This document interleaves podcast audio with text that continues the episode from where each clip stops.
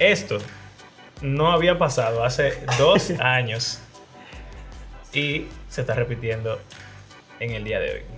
Bienvenidos a este nuevo episodio de Living World Podcast. Mi nombre es Mario Escobar y literalmente estoy junto a mi compañero Abraham Sánchez en nuestro primer episodio juntos desde que empezamos el podcast. Nosotros hicimos dos episodios Un- juntos.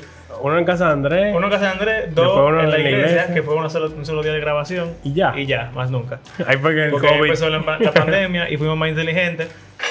Realmente grabar a distancia nos ha convenido mucho más, pero hoy estamos juntos. Y... En celebración.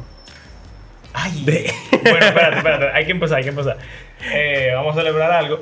Entonces, pero hoy vamos a hablar de que realmente, yo sé que a la gente no le gusta que se diga así, pero es que, ven, la Biblia se contradice demasiado. Ahí va Mario con su controversia. La Biblia se contradice. El que diga que no, no sé qué, qué es lo que va a... La Biblia se contradice. Ok, aquí vamos.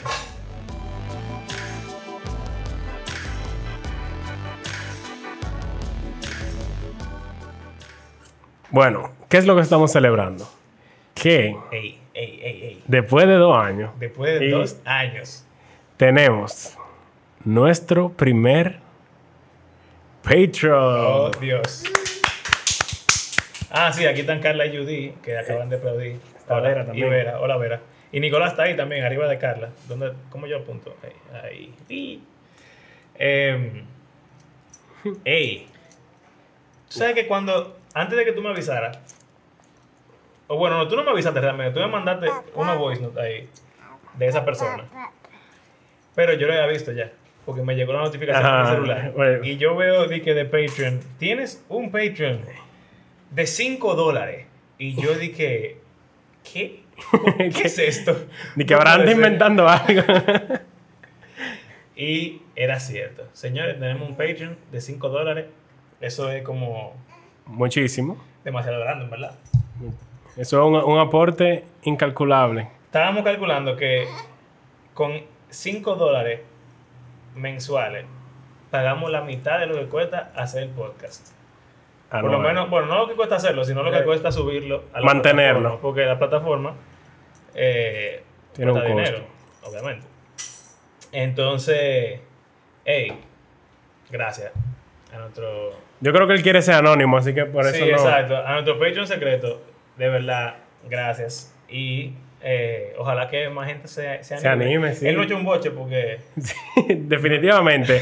Eh, fue, eh, fue un poco. Él, él quería hacerlo anónimo. Primero que Patreon no te permite realmente hacerlo anónimo, yo creo. Él comparte tu nombre con, eh, con quien tú estás apoyando para que pueda, como, wow, gracias, Fulano. Pero él, él quería que fuera como una sorpresa. Pero entonces él, él me escribe y que, mira, yo tengo rato tratando de buscar el Patreon y no lo encuentro en ningún lugar. Entonces, realmente, antes, en nuestra cuenta de Instagram, había un link que eh, mandaba al Patreon y al PayPal. Pero cuando comenzamos a hacer el canal de YouTube, cambiamos el link por el del canal de YouTube. Y en el canal de YouTube no hay ningún link Del al Patreon, Patreon. sí. Entonces, básicamente desapareció la forma de ustedes poder encontrarlo fácilmente. Pero eso es lo que demuestra que nosotros somos tan cristianos que realmente no nos importa el dinero, porque es que el dinero va a perecer con la tierra y todos sus habitantes. Así que, por favor, no se preocupen. Pero si quieren apoyarnos económicamente, Eh, en verdad, tú sabes que con todo lo que está pasando alrededor de la serie animada y toda la cosa eh, que hemos estado hablando, para mí, eso que pasó con, con el primer Patreon fue como casi como una señal de Dios de que esto está avanzando increíblemente. Eh, porque realmente, aunque lo decimos siempre, al final de cada episodio, para ver si pasa, y pasó. exacto. Eh, la verdad es que No estamos esperando que pase. y, y en verdad llegó así, wow. Demasiado, demasiado heavy, en verdad. Entonces, nada, gracias a nuestro querido Patreon secreto. Tu aporte no será en vano y no, de verdad. Apreciamos 100%. de verdad. Bueno, entonces, ¿de qué vamos a hablar hoy? Tú dijiste que la Biblia se contradice. Porque, es, la, porque es la verdad. ¿Por qué? Porque, bueno, hablamos, cuando hablamos de Noé, hablamos del arca, eh, al comienzo de esa historia, dice como que la, la violencia en la tierra era muy grande y Dios se arrepintió de haber creado toda carne, ¿qué dice? Eh, en verdad dice al hombre. No, no dice a los animales. No, él, él dice que lo va a matar, pero es porque se arrepintió de crear al hombre. En fin, es que él se arrepintió de ver que era del hombre. Creo que hablamos un poco de eso cuando hablamos de Noé hace mucho tiempo. Sí. Pero entonces, eh, hoy antes de comenzar, dije, bueno, eh, vamos a continuar con la historia del becerro de oro, que fue donde nos quedamos cuando estábamos hablando de Éxodo la última vez. Y eh, mm, puede ser. eh, y entonces dijimos, oh, ahí está eso del tema de que Dios se arrepiente otra vez. Entonces nos puso a pensar en otra historia que vamos a ver más adelante. Como que, pero, ¿cómo así? Dios se arrepiente demasiado en la Biblia. Él se contradice. ¿Cómo es que funciona esta cosa? ¿Qué Mira. pasa? La Biblia se contradice porque la Biblia dice que Dios no es hombre para que se arrepienta, ni hijo de hombre para... Espérate, vamos a llegar ahí. Pero además, la Biblia se contradice porque dice que, que Dios no tienta a nadie. Y a cada rato Dios está tentando gente por ahí. Entonces, Poniendo a prueba. Que interesantemente prueba y tentación es la misma palabra. Es ¿no? la misma palabra, pero nuestras traducciones la cambian, Qué, entonces... qué conveniente, ¿eh? Qué conveniente. Ese pasaje en Santiago dice de que Dios no tienta a nadie, pero Él tienta, qué sé yo, qué, qué sé yo cuánto. Bueno, entonces, Dios se arrepiente. Sí. Esa es la respuesta básica, porque Hereje. eso es lo que dice la Biblia. Hereje. Dice... Es más, vamos a ver. Todo el mundo conoce la historia del becerro. Está Moisés ahí arriba en el monte, Sí. recibiendo los diez mandamientos, recibiendo, teniendo como una visión holográfica Del o presencial, templo. no sé, física, del tabernáculo, sus dimensiones, Exacto, sus- tabernáculo, no el Exacto, templo. todo eso. Y él dura mucho tiempo. Y el pueblo dice como que, bueno, Moisés desapareció, vamos a, tenemos que adorar algo, Sí, algo, alguien, hay que, hay que agarrarle a reemplazarlo rápidamente porque Aarón, hazte un becerro ahí. Entonces Aarón, muy inocente, coge todo el oro de todo el mundo y hace... ¿Cómo, cómo se hace un becerro de oro? ¿Sabes qué? Yo, yo creo que esa gente antes lo que hacía era tallado. Pero dice di que de fundición. Entonces, Fundición. entonces yo no entiendo porque ellos no tenían un molde. molde. Ellos no tenían un molde. En la arena. ¿Te imaginas? No, yo no, yo no creo que ellos hayan hecho un molde. Eso no, eso no tiene mucho sentido. Para mí, ellos agarraban, hacían quizá, dice fundición. fundían el oro y lo ponían en una forma, algo, grande, y entonces empezaban a darle, como vera, que tienen un martillo en la mano ahí. No Sí, sé. pero, o sea, son algo diga que tú coges el oro y lo echas. Bueno, eso es, lo que él eso lo que parece. Y eso es lo que él dice, exacto, dice. De que yo eché el oro en el fuego y salió el becerro. Yo no y sé. apareció ahí. una. Pero bueno, obviamente así no es que funciona. Él no fue culpable de eso. No, no, claro. Pero eh, el, El asunto pobre. es que Dios le, le- le dice a Moisés que, que ya el pueblo se ha rebelado contra él. Incluso yo creo que lo oye como la, los El- gritos y el- la el bullicio, ajá. Cuando él comienza a bajar. Que, que Josué cree que es una guerra que está pasando y se Exacto. asusta. Y, y Moisés le dice: No, no, esos, esos son sonidos de fiesta, de celebración. Eh, exacto.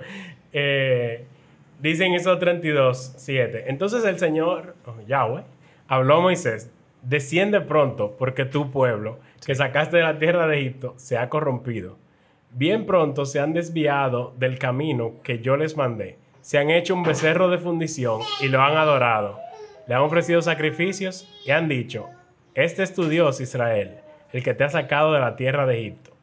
Yahweh dijo además a Moisés, he visto este pueblo y ciertamente es un pueblo terco. Ahora pues, déjame De dura para que se encienda mi ira contra ellos y los consuma. Pero de ti yo haré una gran nación. Ey, esa, esa historia es bacana. Es bacana porque, como que cada detalle de lo que dice Dios es importante. Tu pueblo. O sea, él Espero hace de par de capítulos. Él dijo que ustedes son mi pueblo especial, mi tesoro más Mm. preciado, qué sé yo cuánto. Ellos dijeron, vamos a hacer todo lo que tú digas. Y entonces se, se casaron, Dios y, y el pueblo de Israel. Y ahora él está diciendo, no, ese pueblo es tuyo, Moisés. El que Eh, tú sacaste. que tú lo sacaste. No fu- antes fui yo con mi mano poderosa y mi brazo extendido, Jehová de los ejércitos, no sé qué. Y ahora fuiste tú. Y entonces, ¿qué es lo otro que dice? Eh, Eh, este pueblo que tú sacaste y... Ah, bueno, al final dice que va a empezar con...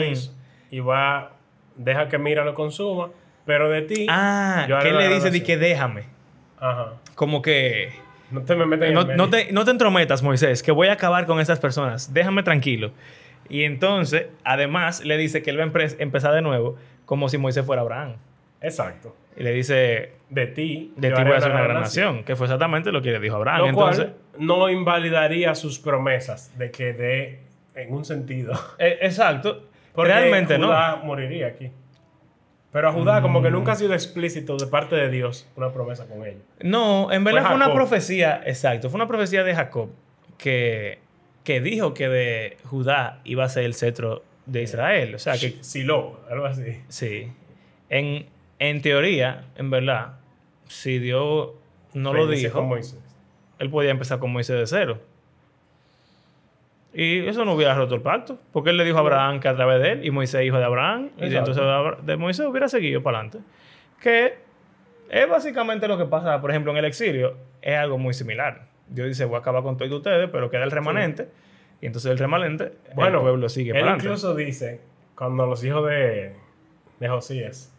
Entre uno de ellos al final, como con el último, él dice, ya no vendrá otro, o, sea, no, no volverá a haber rey de tu Sí, descendencia. eso de es la casa de David, algo así. a Jeconía. Eh, ¿Cuál Uno de es? ellos. Ellos, ellos se llaman todos iguales. Pero tú sabes que me parece interesante que la gente dice que por esa razón, como que ya no puede haber otro rey. Pero Jesús Es Jesús. es descendiente de él. No solo eso, Mateo comienza con el linaje de... ¿Tú ves? Vuelvo a mi punto. Dios se contradice. Y yo creo que al tipo que le dijeron que su descendencia no iba a ser, porque en Mateo, ya hablamos yo creo una vez, de que quitan algunos de los nombres de, su, de su linaje. Y al que le dijeron que tu descendiente no iba a estar... Lo quitaron. No, él está ahí. Ah, él está ahí. él está ahí. Hay gente que quitan, pero a ese que le dijeron que su descendiente no iba a estar, está en el linaje de, de Jesús. Lo cual es interesante. Pues entonces, volvemos al punto inicial. La Biblia se contradice. Pero que hay una profecía por ahí en el Antiguo Testamento. Dice en algún lugar que saldrá un retoño Ah, Isaías. tronco y entonces ya ahí el Señor como que cambia. Es complejo. Eh, en verdad, es complejo porque también, como que uno no sabe si simplemente decir, es una forma de hablar.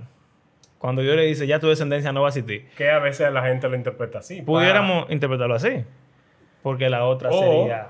Otro que dicen, por ejemplo, aquí, realmente él no iba a eliminar el pueblo. Él estaba poniendo a prueba a Moisés. Oh, Pero ya, para mí ya. es un problema. Sí, para mí eso casi decir que Dios dice mentira. Exacto. Porque, o sea, él no lo va a hacer. Bueno, no es que él está diciendo mentira, porque él sabe que Moisés va a interceder y que él va a Sí, ante la pero él está como engañando a Moisés, básicamente. Para mí eso es... Vamos a decir que no es engañar, pero es No, como... porque no sería similar a lo de Abraham e Isaac. Que él le dijo, mátalo. Bueno, es diferente. En ningún lado. No, porque él le dijo, mátalo y después él, él evitó que lo matara. No es lo mismo. Y, y en ningún lado dice que Dios no quería que él lo matara. Exacto. De hecho, en Hebreos dice que Abraham creía que Dios lo podía devolver de los muertos. O sea que, que lo único que uno pudiera inferir de eso es que si Dios dejaba que lo matara, lo podía revivir. Que fue exactamente lo que pasó con Jesús. Entonces, realmente en el caso de Abraham, tú no puedes decir que Dios tenía... Tú puedes, pero no hay, no hay una evidencia bíblica explícita que diga que Dios lo engañó o lo estaba diciendo eso para... eh, o sea, sin la intención real de que, De que sucediera. de que sucediera. Y de hecho, si lo tomamos literal como dice, en la Biblia dice que Dios le dijo a Abraham, ahora sé Sí. que tú me eres fiel. Y cuando Dios supo, Intervino. entonces intervino. Entonces Dios no lo sabe todo. Entonces volvemos al punto inicial. La Biblia se contradice. ¿Dónde dice que Dios lo sabe todo? Así como nosotros lo entendemos. Lo dice. O sea, obviamente Eh, hay pasajes que hablan de, de eso. bueno, hay pasajes que en, en forma metafórica o poética dicen, por ejemplo, yo conozco el fin desde el principio. O bueno, Eh, Dios Jesús, sabe la palabra de la boca de la gente antes de que siendo humano, sabía lo que a su ellos pensaban corazón. también. Jesús sabía la cosa de, de los pensamientos. Eh, Sí, hay muchos pasajes. En los Salmos, David dice también. eh, o sea que, sí, Dios lo sabe todo, realmente. Eso yo creo que está claro en la Biblia. aprende cosas. O sea, Él se da cuenta de cosas. Exacto. que es raro. Entonces Bueno, uno pudiera decir como que, ¿realmente se dio cuenta? ¿O es una forma de hablar? Porque realmente al él relacionarse con seres finitos, él siendo infinito, él tiene que hablar de una forma que lo podamos entender, pero Mm, eso se puede llevar lejos. eso a mí no me convence tampoco, en verdad. Porque no sería como que realmente está hablando con nosotros, sino que él está, eh, no sé. O sea, si tú me dices, por ejemplo, cuando él habla a través de un, pro- de un profeta, ahí yo te digo, ok, el profeta está diciendo la cosa en su forma. Pero cuando es Dios que dice, Dios fue el que paró a Abraham y le dijo, güey, ahora yo sé que tú me eres fiel. Y si, si no, no fuera una prueba. ¿Cuál es el punto de una prueba? ¿Sabes lo que tú vas a hacer? Sí. Probate. Es lo mismo que Adán y Eva. Exacto. La gente dice de que, ah, él sabía ya que ellos iban a comer. Sí, pero entonces, la pregunta que nos hacen nuestros estudiantes, ¿para qué se la puso? Y yo me siento cómodo llegando a la conclusión de decir, él sabe lo que va a pasar, de saber, pero hasta que no pasa, no pasó. Entonces, él tiene que hacer que el juego corra, dejarte que tú, independientemente, autónomamente, tomes tu decisión, y entonces cuando pasa, él te puede decir, hiciste tal cosa. Si es así, ok, pero si es como que... O sea, yo siento que es diferente decir como que un juego de ajedrez que yo estás jugando, donde él te mueve para que tú reacciones, aunque él sabe lo que tú vas a hacer, a decir que es un programa que él está corriendo, que él te da un botón, Swan, y sin tú importar, llega a la misma conclusión. Hay una diferencia en cuanto a la autonomía humana y a qué tan real ujú. en nuestra agencia, que siempre terminamos hablando de eso un chin, porque Sí, porque mira lo que viene a continuación. Entonces Yahweh habló a Moisés. Eh, ah, no, ya esto lo leímos. Entonces dice, eh, Moisés suplicó ante Yahweh, su Dios, y dijo, oh Yahweh, ¿por qué se enciende tu ira contra tu pueblo que tú has sacado? Aquí veo Ey, Moisés es un tipo bacano, que papá. tú has sacado de la tierra de Egipto Moisés con gran bacano. poder y con mano fuerte. ¿Por qué? Oigan, oigan cómo él convence al Adiós. Señor. Le dice, ¿por qué han de hablar los egipcios diciendo con malas intenciones los ha sacado para matarlos en los montes y para exterminarlos de la superficie de la tierra? Vuélvete del ardor de tu ira y desiste de hacer daño a tu pueblo. Acuérdate de Abraham, de Isaac y de Israel, tus siervos, a quienes juraste por ti mismo y les dijiste, yo multiplicaré la descendencia de ustedes como las estrellas del cielo y toda esta, y toda esta tierra de la cual he hablado daré a sus descendientes y ellos la heredarán para siempre. Entonces, Yahweh desistió de hacer el daño que había dicho que haría a su pueblo. Y no dice y no lo hizo. Ahí. Ah, ya se acabó ahí. Yo creo que la Reina Valera dice, literalmente, se arrepintió de hacer que si yo canto y no lo hizo, creo. No, dice, Jehová se arrepintió del mal que dijo que había de hacer a Ah. su pueblo. ¿Ya? Me, da- me da risa que si la Biblia es literal, ahí literalmente dice que él se arrepintió. Desistió. Y desistir, o sea, es. Y, y también ahí dice que él dijo que lo iba a hacer y no lo hizo. O sea, no dice que no lo hizo, sino que se arrepintió de lo que dijo que haría. O sea, que evidentemente está diciendo que Dios cambió su accionar o el accionar que él había propuesto hacer, él lo cambió. Entonces, yo no sé cómo alguien puede venir y decirte que, que no, mira, él nunca lo iba a hacer. Oh, Digo, él mató a un grupo de gente ahí. Sí, no al pueblo entero. eh, 3000. Hubo un grupo que no murió. Pero no es lo mismo matar al pueblo completo Sí. que matar a un grupo de gente. Y él, de verdad, dijo que él iba a matarlos a todos y le dijo a Moisés, echa para allá. Y Moisés le dijo, güey, espérate. Y él dijo, ah, pues está bien, voy a hacer lo que tú dijiste. Entonces, la palabra que se utiliza ahí es arrepentirse. ¿Qué significa esa palabra en hebreo? Porque también es otra cosa. Eso es un problema. Nosotros tenemos unas categorías mentales de que cuando alguien se arrepiente puede cometer un error. O porque tú fuiste superior a esa persona y entonces tú le hiciste cambiar de, de parecer. No necesariamente tiene que ser así. Tú puedes tener dos opciones buenas y elegir una y después elegir la otra sin que una fuera mala, por ejemplo. Y la palabra hebrea para arrepentirse es simplemente cambiar de dirección. Es volverse, voltearse. O sea, estaba para acá y ahora estoy para allá. Pero te pasas entonces de Samuel. Exacto. Pero antes de llegar ahí, yo quisiera que no salgamos de la historia sin hablar de esta partecita que es sumamente importante también, ya que es un patrón que vimos con Noé y con Abraham y que también está aquí con Moisés. Que, que después de que eh, Moisés habló eso, o sea, como que Dios se arrepintió en ese momento, Moisés bajó. Y cuando vio el asunto en persona, ahí él se quilla, Sí. al igual que Dios, y rompe la tabla y le, le hace Sí. comerse el becerro, bebéselo básicamente. Hey. y se muere un grupete de gente. ¡Qué loco! Y después, y después él le dice, ustedes han cometido un gran pecado y ahora yo voy a subir a Yahweh.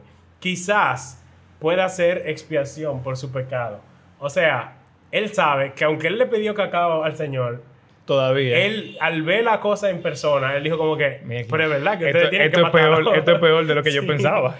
O sea, y ahora él dice, yo voy a subir a ver si logro que ustedes Si, le si lo chanceen". convenzo Sí. de que no lo debarate.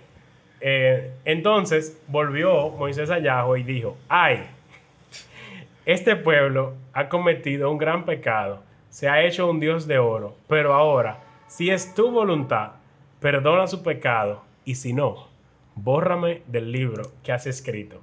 Y Yahweh dijo a Moisés, al que haya pecado contra mí, lo Ese borraré de mi libro. Pero ahora ve, conduce al pueblo donde te he dicho, mi ángel irá delante de ti, pero el día que yo los visite, los castigaré por su pecado. Y- Y Yahweh hirió al pueblo por lo que hicieron con el becerro que Aarón había hecho. O sea que... Interesante. Está heavy que ahí todo el pecado cae sobre el que, el que pecó. es culpable. Aunque no siempre pasa así en la Biblia tampoco, pero él está diciendo, no, yo no te voy a matarte. Eso está- como Pablo en que él, Él dice que él quisiera eh, ser maldito Anatema. para que su pueblo fuera salvo. Pero eso no se puede. Cada quien es responsable de sus, Ujú. de sus acciones. Entonces, eh, Pero aquí vemos ese rol de intercesión y ese como ese patrón al cual se nos estaba apuntando de alguien que va a aplastar a la serpiente pagando un precio de su propia vida. Pero eh, Noé más o menos como que intercede por la humanidad. Abraham intercede por Sodoma. Aquí Moisés está dispuesto a entregar su vida. Pero José, como que José quizá no intercede 100%, pero se convierte como en un, sí. en un vehículo sustituto, básicamente. Pero aquí Moisés está li- literal dispuesto a entregar su vida por el pueblo, pero el Señor lo rechaza. Él dice, no, como que no eres tú. Tú- Que el pueblo coja su, Sí, su candela. no, no es el momento para eso. Bueno, entonces, ok. Eso de esta parte. Pero ahora vamos a ver el pasaje ese de Samuel. Porque, porque pudiéramos decir, Dios no se está arrepintiendo en el sentido de que Él cree que estaba mal. Él no cree que Él estaba mal. Él simplemente decidió ser misericordioso. Son dos opciones buenas. Su justicia o su misericordia. Él se optó por la justicia y después cambió, se Ujú, volteó ujú. a la misericordia. Entonces la palabra ahí arrepentirse significa cambiar de dirección. Dirección justicia, cambiamos a dirección misericordia. Las dos son buenas. Ya. Ya. Ahí no hay ninguna contradicción aparente o lo que sea. Pero entonces, esta historia. Vamos Sí, a la historia de Saúl. Saúl fue el primer rey de Israel. Antes de que Israel y Judá fueran dos naciones diferentes, Antes de David, ellos ser rey. desecharon, ellos dijeron que no querían que Dios fuera su rey. Ellos querían un rey humano como las demás naciones. Genial. Y Lo que todo el mundo quiere. Cogen a Saúl, mejor. Eh, el más hermoso, el más alto, el más fuerte. Sí. Y todo el mundo dice, es el rey que queremos. Un desechando a Yahweh.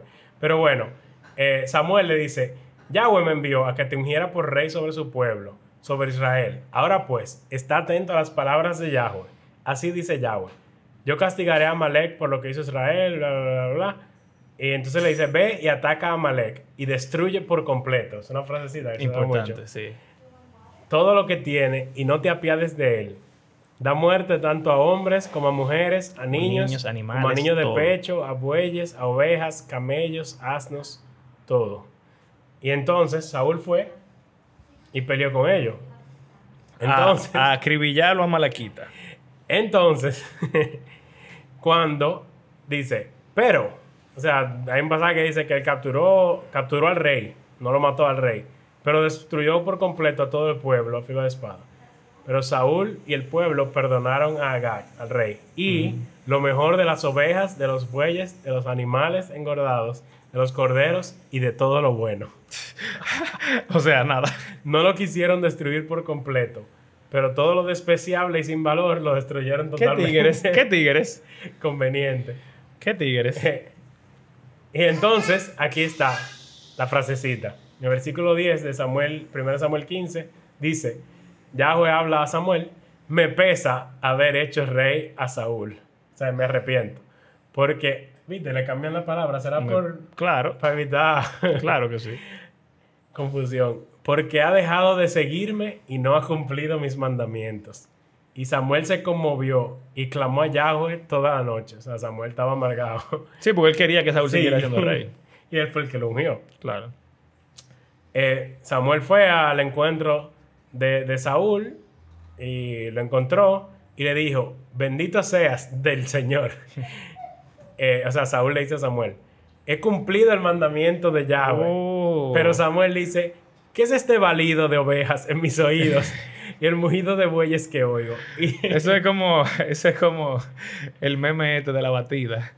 De que, ¿y la batida? ¿Qué, eh, ¿Tú te comiste la batida? ¿Qué batida? Y tiene Ah, eh, sí. el bigote de batida en la boca. Él destruyó todo, pero hay una bulla de, de animales y de, que- y de clavos y de gente y de cosas. No, es- lo que Saúl dice. Los han traído de los amalecitas, porque el pueblo perdonó lo mejor de las ovejas y de los bueyes para sacrificar a Yahweh, tu Oh, Dios. Tu. Dios. Es que le dice, Sí. el Dios de Samuel. Pero lo demás lo destruimos por completo. Claro. que se la comió. Dijo Samuel a Saúl: Espera, déjame declararte lo que Yahweh me dijo Oye, anoche. oye, eso es como los estudiantes en el colegio. Y que la tarea, hicieron la tarea, que sé yo cuánto. Sí, nosotros la hicimos, pero estaban estos ejercicios, la mitad, como que no entendimos Ah. bien. Y también esta otra parte que no tuve tiempo. Y como que yo prefería esperar que tú, que tú me explicaras otra vez, que sé yo cuánto. Pero yo la hice. Y entonces le dice que no es verdad que Yahweh te envió y dijo, ve y destruye por completo a los amalecitas hasta que sean exterminados. ¿Por qué pues no obedeciste? Bla, bla, bla, bla. Sino que te lanzaste sobre el botín e hiciste lo malo ante los ojos de Yahweh. Y Saúl dijo a, Samuel, yo obedecí la voz de Yahweh Oh. y fui en la misión que él me envió y he traído a Agag y he destruido por completo los amalecitas. Pero el pueblo Ellos. tomó del botín ovejas y bueyes lo mejor eh, para ofrecerlos en sacrificio a Yahweh tu Dios en Gilgal. Tú sabes que ese, ese es el mismo patrón Adán de, de Adán y Eva, pero también de Aarón. Ajá. Que Aarón dice, el no, pueblo. fue el pueblo que me dijo y yo agarré el oro. Pss, No fui yo, como que fueron ellos. Es lo mismo. Echarle la culpa al otro. Ujú. Me imagino, Abraham y Sara pasa algo parecido. Yo no sé si él culpa a Sara de haberle dado a Agar. Yo creo que no. No, a Sara culpa a Abraham de lo que pasó cuando fue ella la que, la que le dijo. Y este, este eh, pasaje favorito de los colegios cristianos, Samuel le dice, se complace Ah, ya, ya. Yahweh tanto en holocaustos y sacrificios como en la obediencia a la voz de Yahweh. Lo entiende, el obedecer es mejor, mejor. que un sacrificio. Amén. Y el prestar atención que la grasa de los carneros. Amén. Gloria. Porque la rebelión es como el pecado de adivinación y la desobediencia. Es interesante que menciona adivinación. que después Sí, porque Saúl adivina. Entonces él se revela aquí y después adivina. Y la desobediencia como la iniquidad e idolatría. Por cuanto tú has desechado la palabra de Yahweh, él también Este te ha desechado para que no seas rey. Y, y es heavy, él no le agarra el manto ahora. Es decir, le dice, no, por favor, lo Sí, se lo dije, rompe". no, por favor, y le agarra la ropa.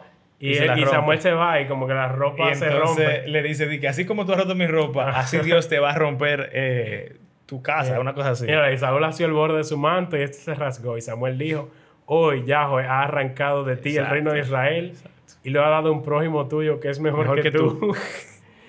Eric, él no pensó eso en el momento, o sea, fue así Eh, como eh, que yo- yo creo que los profetas eran, eran raperos, viejo. O sea, ellos... se arrancó Todas esas cosas que yo- Dios te lo quitó. Pero mira aquí, la gloria de Israel no mentirá ni cambiará su propósito. O sea, Saúl le está diciendo, no, pero que él me, me- me permita seguir siendo rey. Le dice, él no mentirá ni cambiará su propósito, porque él no es hombre para que cambie de parecer. Entonces, por eso que decimos que es complicado. Pero después lo repite el versículo. en el mismo capítulo. Lo repito otra vez después. Como, ver. como dos versículos después lo repito. Eh, ¿No? No. Ah, sí, sí, sí, al final. Ah, Luego Samuel se fue a Ramá, pero Saúl subió a su casa en Gibea de Saúl. Samuel no vio más a Saúl mientras vivió, y Samuel lloraba por Saúl, pues Yahweh se había arrepentido de haber puesto a Saúl por rey sobre Israel. O sea que al principio no dice, me arrepiento de haber puesto a Saúl, ya no lo va a quitar. Después, Él va no y Saúl le dice, no, pero por favor, que si o qué. Y Samuel le dice, Dios no es hombre para que se arrepienta. Ya él dijo que tú no vas a ser, así que tú no vas a ser. Y después, Y después dice, eh, porque Dios se había arrepentido de haber puesto a Saúl como rey en Israel. ahora. Realmente el significado es extraño porque ellos usan la misma palabra. Pero pasé como un juego interesante. La primera vez que lo dice, él dice que él se arrepintió en el sentido de que desechó a Saúl después de haberlo puesto. ¿Verdad? O sea que cambió de opinión. Y así en el último versículo también. Exacto. En cuanto a quién iba a ser el rey de Israel. Él decidió que iba a ser Saúl y ahora dijo, ya no va a ser Saúl. Eso es lo mismo que pasa en el último. Y es En parecido el a lo del que pasa en medio- Génesis. También. Él se arrepiente de haber hecho a lo malo. Ah, exacto. Exactamente. Pasó algo que él dijo como que, bueno, ya por este pecado. Y de hecho, eso es lo que dice Samuel. Él le dice, tú desechaste a Dios, Dios te desechó a ti. Que es lo que pasa con la humanidad en, el, en el diluvio. La humanidad fue violenta, no sé qué, no sé cuánto, y Dios se arrepintió. Ok, entonces los desechó, los... Bye. Pero el del medio, lo que dice es que él no se arrepiente en el sentido de que él es justo. O sea, como dijo- tú... Él dice no mentirá. Ajá, pero, o sea, lo que, lo que quiere decir es que como Saúl rechazó a Dios, Dios no se va A echar para atrás. a echar para atrás en, el, en la decisión de desecharlo a él. O sea, el juicio que él le hizo va. Exacto. Y él no es hombre para después de haber dicho la sentencia es esta, decir que ya la sentencia no va. Exacto. Y él no es hombre para decir como que chanceame, porque Dios es justo. Él dijo, si tú me desechas, yo te voy a desechar. Entonces, la razón por la cual Dios cambia de opinión, quién va a ser el rey de Israel, es que él no cambia de opinión en cuáles son los parámetros que hacen que él sea, o sea, que el rey de Israel pueda ser rey. Entonces, habrá quizá algún como algún nivel de inmutabilidad divina en la cual sus valores o sus no sé, sus sus requisitos para con la persona no cambian, su forma de ser no cambia, pero eso no significa que su accionar no cambie. Porque lo que Dios cambia son acciones, pero Él no cambia su personalidad. ¿Eso tiene sentido? No sé. Bueno, pues es que, es que Dios iba haciendo cosas diferentes cada rato. Él le dice al, al pueblo de Israel, lo voy a destruir. Después le dice, no, no lo voy a destruir. Eh, Hay un después, pasaje en uno de los profetas que él habla de, de como que los pueblos que, que él le ha dicho que lo va a castigar, si se arrepienten, lo perdona. Y si es un pueblo que es que bueno y no peca, y peca, exacto. lo va a destruir. Eso es en O sea, Ezequiel. en Ezequiel. exacto, entonces ahí está. No, tus acciones pueden hacer que Dios reaccione y a Vera le digan, mira Vera, si tú no ha- haces silencio, te voy a dar una paleta. Si tú no haces silencio, no te voy a dar una paleta. Entonces, dependiendo de lo que Vera haga, Dios le va a dar o no le va a dar la paleta. Eso no significa que él cambie. Eso significa que él está reaccionando a la humanidad. Conforme a su carácter también. Y conforme al carácter que no cambia. O sea, cuando hablamos del carácter es eso del compasivo. Exacto, clemente y piadoso, trato para la ira, abundante en amor y fidelidad, pero que no va a dejar inocente al, al, al culpable Exacto. que pase por inocente. Ujú. Entonces él no va a dejar que el pueblo de Israel pase por inocente, él no va a dejar que Saúl pase por inocente, él no va a dejar que la humanidad pase por inocente, y por eso él le- lo destruye a todito. Pero, Pero, al mismo tiempo él da oportunidades. exacto. Y si tú lo aceptas, él cambia de opinión, porque Exacto. él es misericordioso. Exacto. O Pero- si alguien intercede. O sea, alguien intercede Es por ti, él te da un chance. Porque en verdad eso es algo que... Yo sé que hay hermanos que lo hacen y pastores que lo hacen también. Pero como que el cristiano promedio No que intercede. intercede por otros, quizá por tu familia, de que ah, me ora por mi papá, que inconverso, por Sí. mi hermano, qué sé yo. Así es como más... Y, y a veces por cuando alguien te enferma y cosas. Pero como que... Pero no para que le perdonen un pecado. Yo nunca he escuchado una oración para que alguien le perdone un pecado. Dios le perdone un pecado a nadie.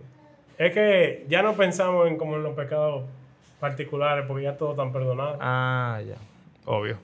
O sea, como que decimos, ah, que se arrepienta y que se convierta, ya eso es un Ya. con todo. Que, No, pero yo digo si es cristiano ya. Nunca he escuchado. Es que ya está perdonado, si es cristiano. Sí, or- oran sí porque se, se vuelva al camino. Se no- restaure. Bueno, interesante. Pero yo creo que por eso, porque... sí, o si sea, ya te perdonó todos los pecados. Pero es verdad, somos ambiguos en eso. Incluso pidiendo perdón, yo creo que hemos hablado de eso, de Sí. que no queremos ser específicos. De que, ah, Señor, perdóname por todo lo que he hecho.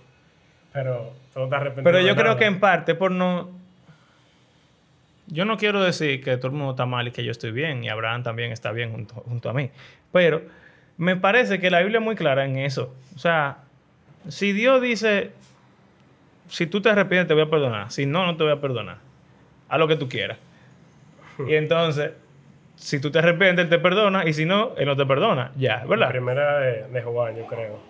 Eh, y eso que tú dijiste de Ezequiel, que si la nación impía se, se arrepiente, la va a perdonar, y si no, no la va a perdonar. Entonces, si Pero pensamos aquí- en el carácter de Dios, Si decimos que no tenemos pecado, nos engañamos a nosotros mismos y la verdad no está en nosotros. Si confesamos nuestros pecados, Él es fiel y justo para perdonarnos los pecados y para limpiarnos de toda maldad. O sea que hay un aspecto de confesión que ya hemos hablado, pero ahí me denota algo de específico, de los pecados que tú cometes. No decir que, ah, perdóname. te confieso que soy pecador. Porque ya eso lo sabe, el versículo anterior lo dice. Somos Y pecadores. también, mira lo de reaccionar. Si tú no te arrepientes, Él no te va a perdonar. Juan es, Juan es heavy. Esa carta de Juan son. Es, es candela, es candela. O sea, tú no puedes decir. Y tú sabes que la gente que le gusta decir que Dios no reacciona, que es la mayoría de la gente, eh, si yo digo, por ejemplo, Dios no reacciona, entonces Dios perdona el pecado solamente porque sí. Eso sería casi ser eso. universalista, casi. Que él perdone. No, o sea, que a él perdona a todo el mundo porque eso no depende de ti. Sí. Si él es perdonador y él quiere perdonar a todo el mundo, él pudiera perdonar a todo el mundo porque ese es su carácter.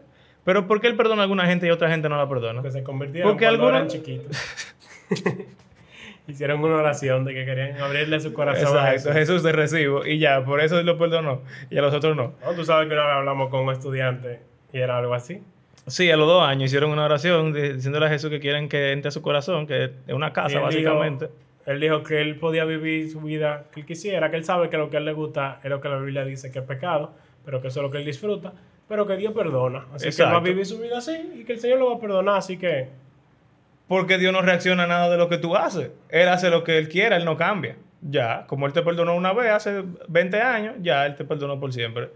así cualquier cristiano. Pero, pero si Dios realmente reacciona a algunas cosas, como por ejemplo el arrepentimiento real de una persona o el pecado de una persona, eso pudiera llevarlo a tomar una actitud diferente a la que tenía antes. Porque si, por ejemplo, yo era un impiazo que me estaba llevando el mismo Satanás, y entonces me arrepentí, Dios era mi enemigo, y ahora cambió, y ahora es mi amigo. Y sí, basado en ese pasaje que tú dijiste, si yo soy un tipo bien, que temo a Dios o lo que sea, y entonces me pongo de por ahí, por ahí a estar robando y qué sé yo, no es verdad que Dios va a estar conmigo eh, panaful y, y, y todo feliz. Él va a cambiar su forma hacia mí, o su actitud hacia mí, o sus sentimientos hacia mí, por lo menos, basado en mis actitudes y mi comportamiento. Yo me imagino a Jesús con los fariseos, que básicamente eso. Ellos eran los que más decían que Dios era el pana de ellos, pero estaban así, eh, o sea, pecando de toda la forma legalísticamente que tú puedes hacerlo. O sea, era totalmente contradictorio su estilo de vida con lo que ellos predicaban. Entonces Jesús, a la gente que, Dios, que Jesús más, más le echa, son a ellos. Sí. Ah, O sea, a la gente que normalmente nosotros le tiramos más, que son a los que sus pecados son como evidentes para todo el mundo. eh, Jesús, Se lo deja tranquilo. Él no le habla sobre eso. O sea, él, él les habla, obviamente, pero él, Bueno, no está- pero le dice básicamente arrepiéntete porque ellos saben que tienen pecado y ya. él, él no se pone a tirarle. Pero a los fariseos que dicen que son, bueno, él lo dice, los médicos, eh, como el sano no tiene necesidad de médico. El que no está perdido no necesita que lo busquen y que lo encuentren. Es como Saúl. Exacto. Güey, ¿qué pasó, Saúl? No, tú sabes, yo hice todo lo que tú me dijiste, pero tengo este chin aquí que no fue exactamente lo que tú me dijiste, pero Más o menos. yo lo hice bien. Fueron Mm, ellos. No, te, te fuñiste porque tú desobedeciste al Señor. Pero si tú fueras como, por ejemplo, David, que cuando David pecó y hizo lo peor que hizo, él le dijo a Dios, yo lo hice mal. Eso está claro, perdóname. Ya, Dios lo perdonó. Ujú. Quizás en eso queda bien mejor que Saúl. Porque lo Literalmente es eso. En todo lo otro igualito. Literalmente eso, que cuando él peca, y feamente, él se arrepiente, lo reconoce y...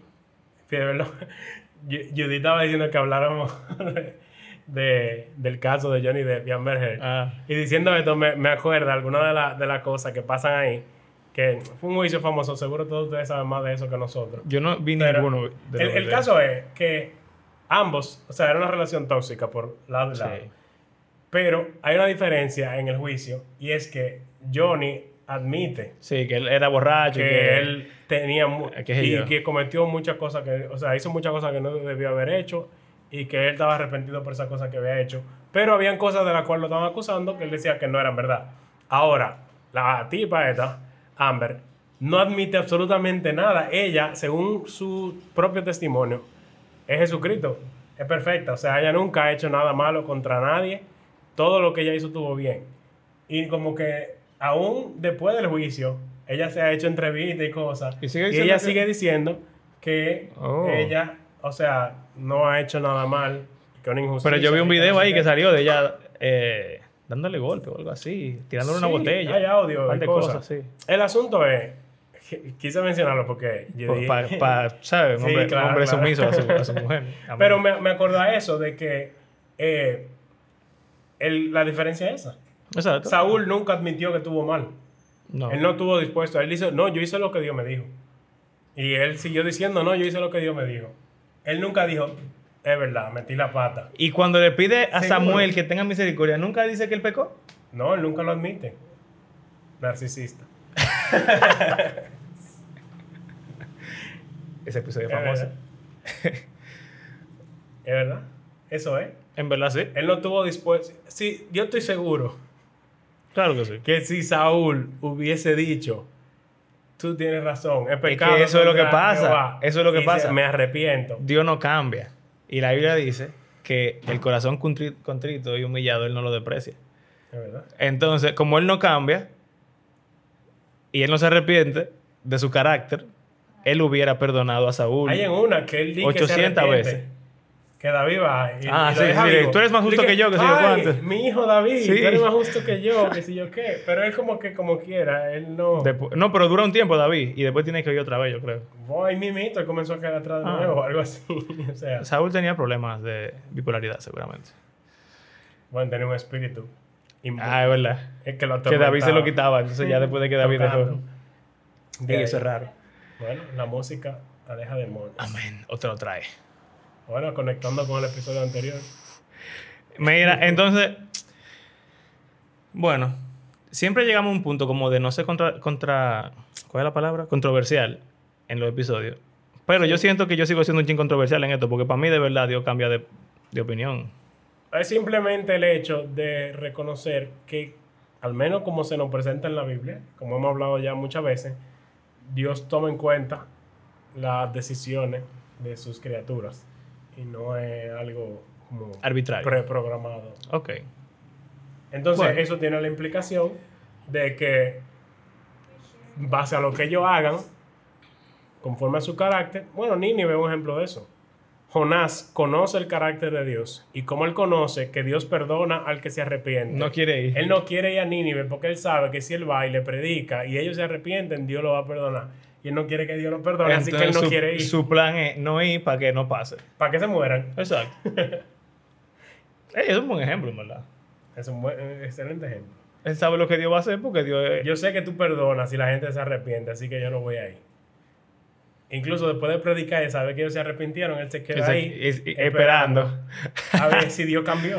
Yo Porque sabía, dijo- yo sabía. Él le dijo en 40 ni- días Nínive será destruido Sí. y él se quedó 40 días esperando, Esperando ahí. ahí a ver lo que- Pero no lo destruyó. Él cambió ahí también. Él cambió. Eh, yo creo que lo dice. Yo creo que lo dice. Jonás.